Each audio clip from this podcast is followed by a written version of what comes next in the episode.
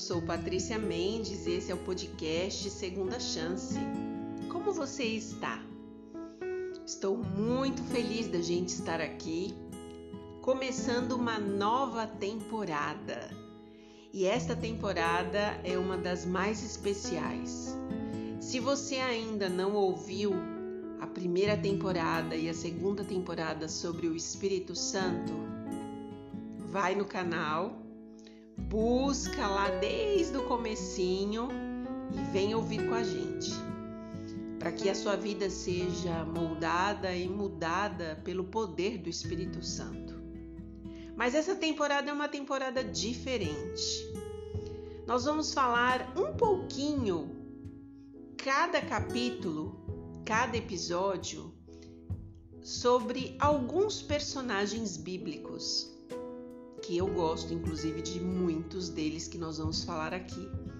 Mas são personagens especiais que levam e elevam a nossa vontade de se parecer com Jesus. E eu te convido para essa nova temporada que começa hoje. E eu espero que, assim como esses personagens fazem bem para o meu crescimento espiritual possam fazer bem para você. Vamos lá? Hoje nós vamos falar sobre um personagem que para mim é um dos mais especiais. Eu confesso que quando eu penso nesse personagem, eu sempre fico pensando como eu gostaria de estar no lugar dele. E talvez você já pensou nisso algumas vezes. Se você não o conhece, eu vou falar o nome dele aqui e você pode buscar informações sobre a história deste homem. Porque aqui, como o nosso tempo, ele é um tempo mais, né, é, talvez mais curto, a gente pincela pontos importantes desses personagens. E eu faço isso propositalmente, porque eu quero que você vá à sua Bíblia, pegue a palavra de Deus e busque informações sobre as pessoas, os personagens que nós vamos falar aqui, para que você tenha um crescimento espiritual, para que você é, se aprofunde nas histórias que nós vamos falar aqui. Tenha curiosidade de conhecer essas pessoas que foram tão especiais a ponto de estarem na palavra de Deus, serem pessoas ícones na Bíblia. Então, a história de hoje nós vamos falar sobre quem? Nós vamos falar sobre Enoque. E eu queria te convidar para você abrir a sua Bíblia aí em, em Hebreus 11, verso 5. Hebreus 11, verso 5, e diz o seguinte: Pela fé, Enoque foi transladado para não ver a morte. Não foi achado porque Deus o transladara, pois antes de sua transladação, obteve testemunho de haver agradado a Deus. É, Algumas pessoas, quando fala da vida de Enoque, duvidam da transladação de Enoque. Mas quando você vai lá para Hebreus, Hebreus menciona que Enoque não foi encontrado mais aqui nesta terra porque Jesus, Deus, o levou para viver nas moradas celestiais. Enoque ele foi um ensinador público da verdade na época em que ele viveu. Ele falava, ele ensinava sobre a verdade. Mas mais do que ensinar, Enoque vivia a verdade. O caráter de Enoque é de uma pessoa que andava constantemente com Deus. E ele fazia isso em todos os aspectos da sua vida a gente percebe quando a gente estuda sobre Enoque que ele e Deus eram muito amigos. Havia uma harmonia é, entre Deus e Enoque. E a santidade de Enoque, ela era construída de acordo com estes momentos que ele passava com Deus. Enoque era considerado um profeta na época em que ele viveu. E ele sempre falava movido pelo poder do Espírito Santo. Enoque foi uma luz em meio à escuridão moral ele foi um homem modelo. A Bíblia deixa claro isso pra gente. Ele era um homem que andava com Deus. Ele era obediente à lei de Deus. E quando a gente pensa em alguém nos tempos de Enoque ser obediente à lei de Deus, a gente entende que esta lei ela havia sido é, contestada por Satanás que inclusive ele havia se recusado a obedecer à lei de Deus. A lei, inclusive, que Adão havia transgredido no Éden. A lei que Abel havia é, obedecido e por causa da sua obediência ele foi assassinado. Essa lei, que naquele momento era algo contestável por alguns personagens bíblicos também, Enoque fez questão de levantar esta bandeira de que Deus era um ser santo e que ele tinha planos para essa terra e que nós deveríamos viver de acordo com a sua vontade, em obediência. E agora a gente percebe que Deus ele fez questão de demonstrar ao universo a falsidade da acusação de Satanás é, de que os, o homem, o ser humano, ele não tem como guardar a lei de Deus. Fazendo o que? Se aproximando de Enoque através da busca de Enoque, porque Enoque sentia necessidade dessa intimidade com Deus e Enoque sentia o desejo de fazer a vontade de Deus. Então, a vida de Enoque era uma prova para Satanás de que ele, é, cada vez mais próximo de Deus, podia se parecer com Deus e viver uma vida de acordo com a vontade de Deus. E Enoque mostra para gente que, ainda que a gente tenha pecados na nossa vida, ainda que a gente viva é, de, de forma é, que o nosso ser, nosso íntimo não consegue é, viver fora do pecado, né? Porque nós somos seres pecadores. Enoque mostra pra gente que se relacionar com Deus pode nos elevar a viver uma vida mais perto dele e mais longe das coisas deste mundo. Enoque também mostra pra gente que a nossa mente, o nosso caráter, quanto mais submetido à vontade de Deus, mais se parece com ele do que com a gente mesmo. E aí com essa com essa hum, forma de viver, com essa forma de ver o mundo, a sua visão, Enoque conseguiu mostrar ao universo através das suas escolhas, das suas atitudes, de que é possível nós adotarmos atitudes semelhantes a Deus e estarmos muito mais perto de sermos semelhantes a Ele do que com o pecado que vive dentro da nossa vida. Enoque, ele foi considerado por Deus um santo homem e ele foi escolhido por Deus para denunciar a impiedade do mundo e mostrar ao mundo que é possível aos homens observarem toda a lei de Deus e o melhor, não só observar toda a lei de Deus, mas ser feliz fazendo a vontade de Deus. Enoque, ele não só meditava, vigiava, orava, mas Enoque, ele conversava com as pessoas.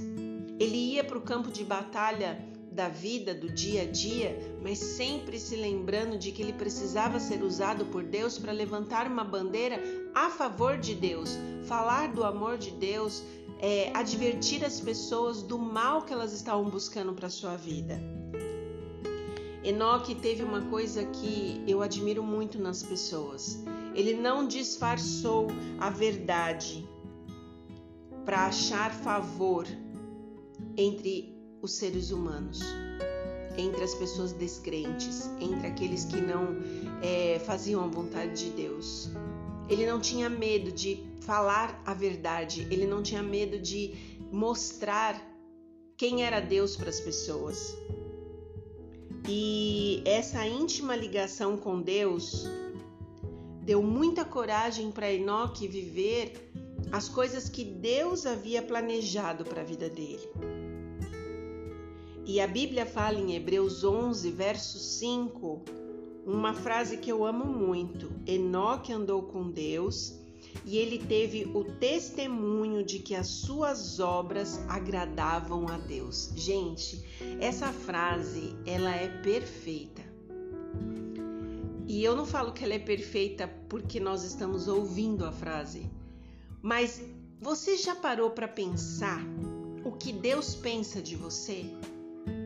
Você já parou para pensar que você acordou hoje e que você fez todas as suas atividades é, você vai sair para o seu trabalho e muitas coisas vão acontecer, mas Deus está te observando em cada detalhe, em cada fala, em cada, em cada pensamento, em cada decisão.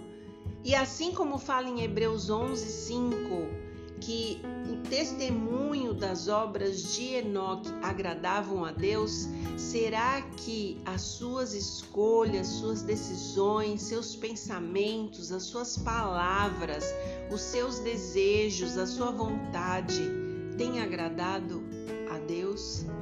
Será que lá do céu Deus está olhando para você e está dizendo que Ele está feliz com o que Ele está vendo? porque é disso que se trata a vida de Enoque.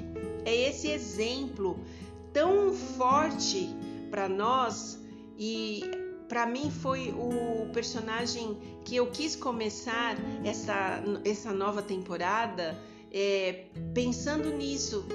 Será que nós conseguimos que Deus olhe para a gente com o mesmo olhar que ele olhava para Enoque? É, no livro Olhando para o Alto, página 222, diz o seguinte: A maneira como Deus olhava para Enoque é o privilégio de toda pessoa cristã hoje. É Deus habitando com o homem e Deus fazendo sua morada no homem. Lá em João 17, 23, diz o seguinte: eu neles, Jesus estava falando com Deus sobre nós seres humanos deste tempo que nós estamos aqui. Eu neles e tu em mim, Jesus disse. Caminhar com Deus e ter o testemunho de que suas obras o agradam é uma experiência que não deve restringir-se a Enoque, a Elias, aos patriarcas, aos profetas, aos apóstolos e aos mártires. Não é somente o privilégio, mas o dever de todo seguidor de Jesus Cristo, entesourado no coração, para levá-lo consigo em sua vida, e eles serão verdadeiramente árvores que produzem frutos. Sabe o que esse texto está dizendo para gente? Que não é privilégio só de Enoque viver com Deus, e mostrar ao mundo uma verdade que o mundo precisa ver em nós. O prazer de viver na companhia de Deus, de fazer a sua vontade, viver de acordo com o que ele deseja para nós. Às vezes eu paro para pensar em Enoque e eu sinto aquela pontada no coração. Puxa, Enoque não está mais aqui. Enoque foi viver com Deus, Enoque já vive a realidade que nós estamos tão ansiosos para viver. Eu estou ansiosa para viver uma vida eterna com Jesus. Talvez você pense sobre isso e você também deseje. Tudo que você quer é viver com Jesus.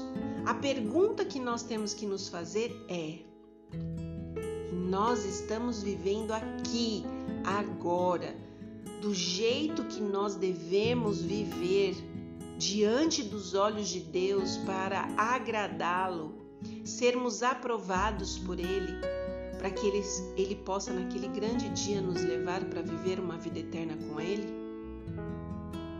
Eu queria que você refletisse durante esses momentos que você está ouvindo este episódio refletisse sobre a vida de Enoque. Se você tiver curiosidade, leia um pouquinho mais. A Bíblia não fala tanto dele, é pouco. Mas o pouquinho que fala, reflita sobre Enoque. Reflita na caminhada de Enoque. Como ele era próximo de Deus e como ele era feliz em fazer a vontade de Deus. Ele era tão, tão, tão feliz em fazer a vontade de Deus tão feliz em estar na companhia de Deus. Ele andava tanto com Deus que chegou uma hora que Deus disse: Filho, não vou te deixar nesse mundo aí não. Aí é tão escuro, aí é tão ruim, você é tão meu amigo, é tão próximo. Você faz as coisas do jeito que me agrada. Não quero que você se corrompa com isso. E Deus levou Enoque para viver uma vida com Ele. Que a experiência de Enoque seja nossa.